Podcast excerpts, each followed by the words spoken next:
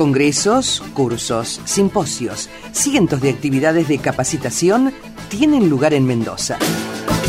Aquí te acercamos nuestra agenda saludable. Así que ahora les vamos a contar de una actividad particularmente que vamos a difundir y está vinculada con la charla Repensando el sistema de residencias, camino a un sistema nacional integrado de salud. En esta charla van a participar residentes de distintos hospitales y centros asistenciales de nuestra provincia. Está organizado por la Fundación Salud Inclusiva y eh, va a contar también con la presencia del médico sanitarista Jorge Rashid. Además, de Pablo Ferrari, quien es el presidente de la Fundación Salud Inclusiva y es especialista en salud pública, con quien ya estamos en contacto. Buenas tardes, Pablo, ¿cómo estás? ¿Qué tal, Ana María? Muy buenas tardes a vos y a la, y a la audiencia del programa. Bien, interesantísima esta actividad y fundamentalmente porque, como decía al iniciar el programa, yo creo que eh, hay muchos lugares donde las y los residentes sostienen los efectores de salud y son trabajadoras y trabajadores de la salud eh, muy invisibilizados, ¿no? Así es, la verdad que, que bueno, hay un montón de de facetas, de aristas de lo que es la, la salud y el sistema sanitario en particular que, que a partir de la pandemia han tomado una visibilidad que, que quizás antes no la, no la tenía y, y justamente la, la, la, formación de residencias, las y los residentes eh, son uno de los principales sostenes de, de la parte asistencial de nuestro sistema sanitario. Digo, no, no es algo que sucede solo en nuestra provincia, sino que que se da en todo el país y, y la pandemia dejó expuestas situaciones críticas como las que conocimos hace aproximadamente un mes y medio en uno de los momentos de colapso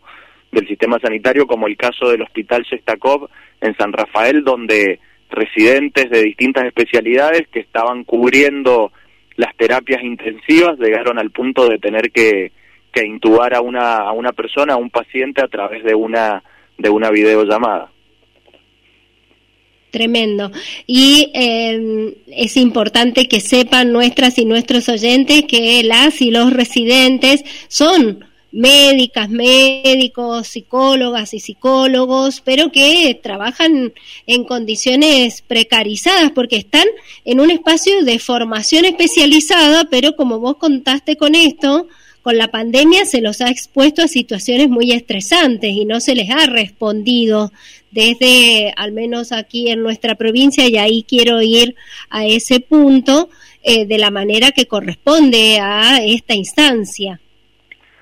Totalmente. Lo que es el sector salud, las trabajadoras y trabajadores de la de la salud, la verdad que en la pandemia, en lo en lo provincial, digo, más allá de del esfuerzo, de la parte vocacional y el sacrificio que muchas veces la sociedad entiende que tiene que ser algo algo natural. Eh, la verdad que eso no ha sido acompañado por parte, en este caso, del, del gobierno provincial, llegando a esta situación de aumentos salariales que son, que son escasos, que no se dan a través de, de la paritaria, sino que se termina imponiendo un aumento por decreto. Y en ese contexto, la verdad que, que el colectivo de la Asamblea de, de Residentes de la provincia de Mendoza, que es con el espacio con el que hemos articulado para para hacer esta, esta charla el día jueves. Es un espacio que también será por la juventud de, de las residentes y los residentes, ha tomado un impulso y una visibilidad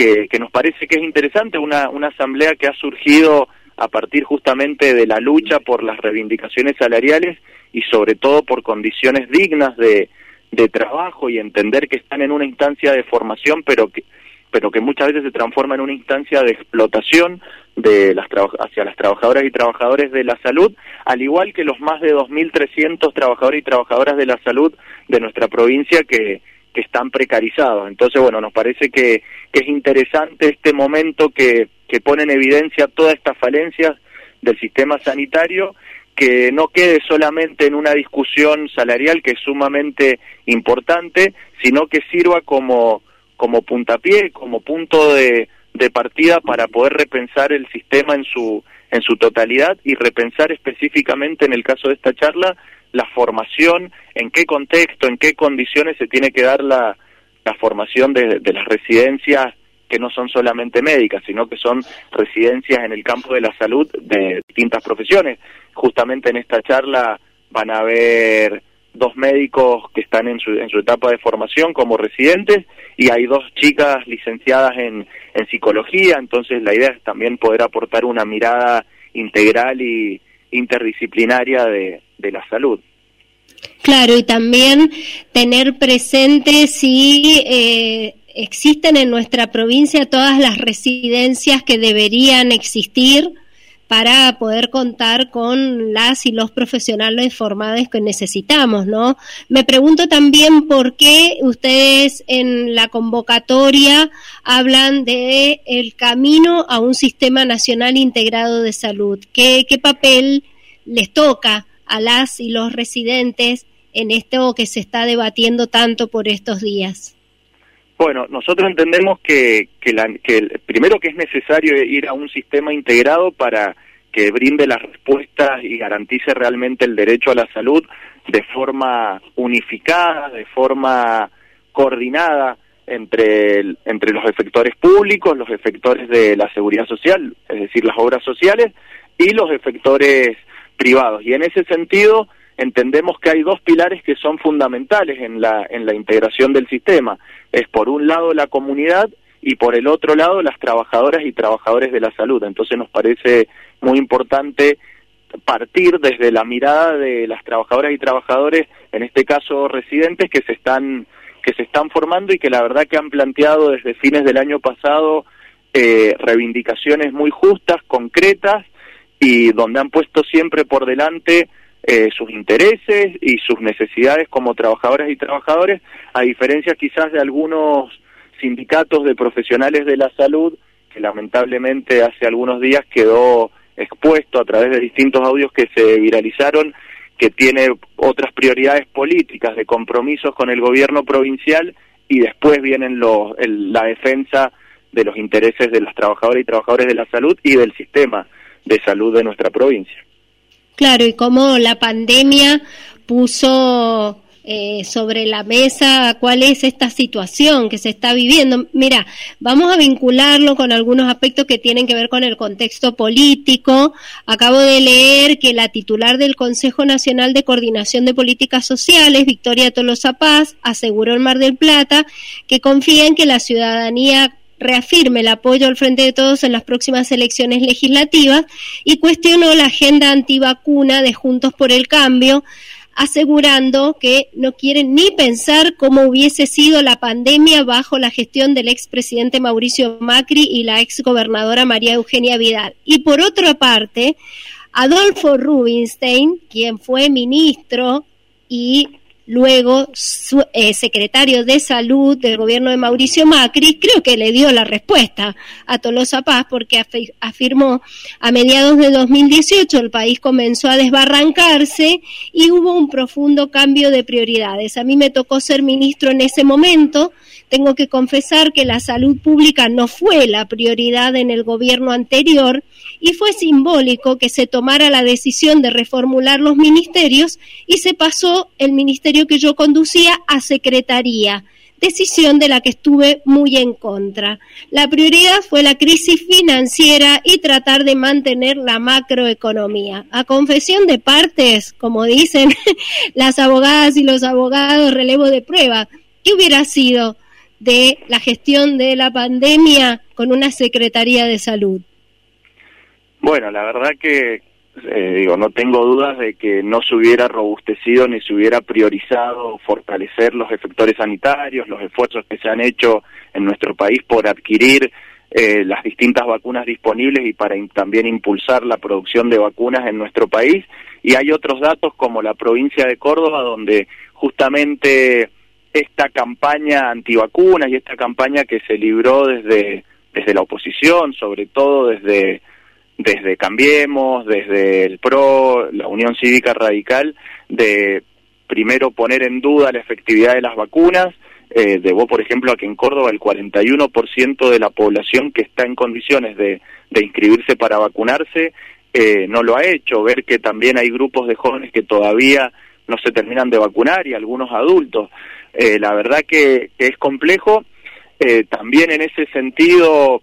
a veces se busca confundir y se plantea que, que primero digo creo que quedó más que claro en este contexto que la salud es una es una categoría o es algo es una construcción eh, que es política y donde la política las decisiones eh, influyen permanentemente. Por ejemplo ayer el gobernador de la provincia Rodolfo Suárez anunciaba eh, como un logro y y un esfuerzo económico fiscal de la provincia el bono que, que se pretende dar de 28 mil pesos, si no me equivoco, para las trabajadoras y trabajadores que han estado, de la salud, que han estado eh, con funciones eh, respecto a la pandemia,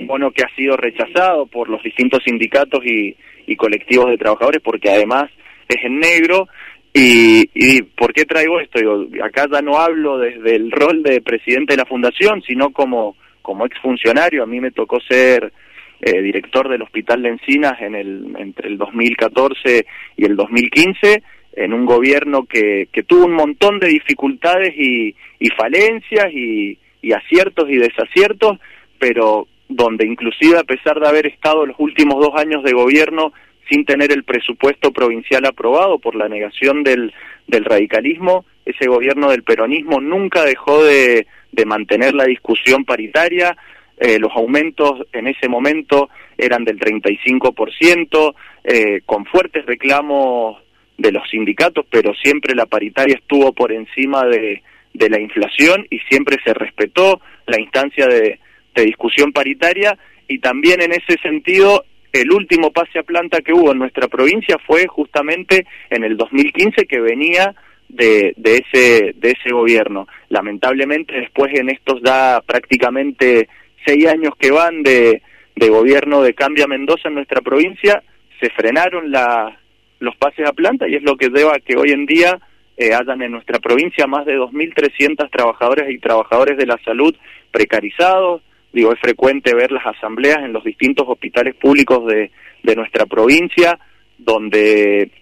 los los que están contratados y los que están como prestadores de servicios deban en este contexto de pandemia digo entiendo entiendo que en ningún contexto es aceptable pero sobre todo en este contexto de pandemia eh, llevan más a, a veces tres meses sin sin sin cobrar con la inseguridad de cuándo van a cobrar de la cobertura de la obra social de la RT entonces digo me parece que, que claramente el escenario es otro y las prioridades son otras. Digo, hay modelos políticos que los trabajadores y el trabajo es una prioridad y la salud es una prioridad y otros modelos en donde el ajuste o la especulación financiera eh, es la prioridad y no la y no la salud ni, ni el trabajo.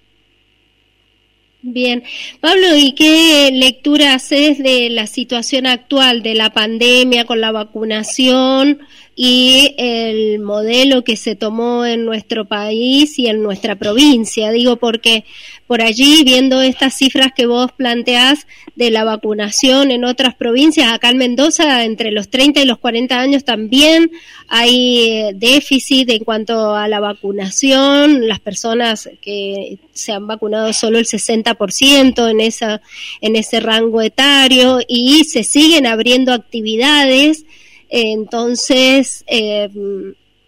¿cómo, ¿cómo lo ves? ¿Qué análisis haces a esta altura?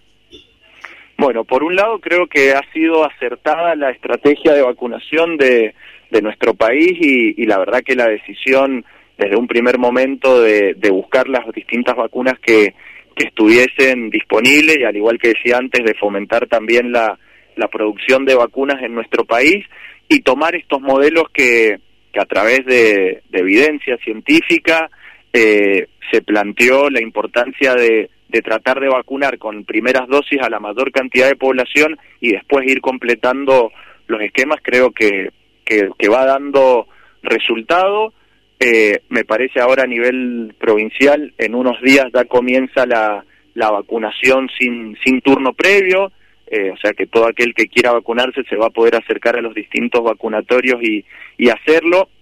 pero bueno, creo que a pesar de ser la Argentina un país que tiene una cultura eh, muy eh, arraigada o con una buena predisposición y confianza hacia las vacunas, estos discursos que han buscado confundir, donde hay responsabilidad de dirigentes políticos, sectores políticos y también de una gran parte de los medios de prensa, de los medios concentrados que, que entran en un juego que lamentablemente llevó a que hayamos superado los 100.000 muertos en nuestro país, a que tengamos gente que al día de hoy se niega o tiene dudas de, de vacunarse. Me parece que ahora lo que viene es una instancia mucho más activa sobre la vacunación, me refiero activa a, ir a buscar a las personas que hay que, que hay que vacunar y romper da la lógica pasiva de, del que está interesado y se quiere acercar a vacunar. Me parece que hay que generar una campaña en lo provincial, por lo menos, de comunicación que debe eh, tranquilidad, que debe seguridad, pero además que vaya al territorio, que vaya a buscar a las personas que tienen que vacunarse y me parece que distintas estrategias como las que se han anunciado en Francia, las que se está evaluando también en la provincia de Buenos Aires, eh, esto de empezar a establecer estos pases sanitarios, por decirlo de algún modo,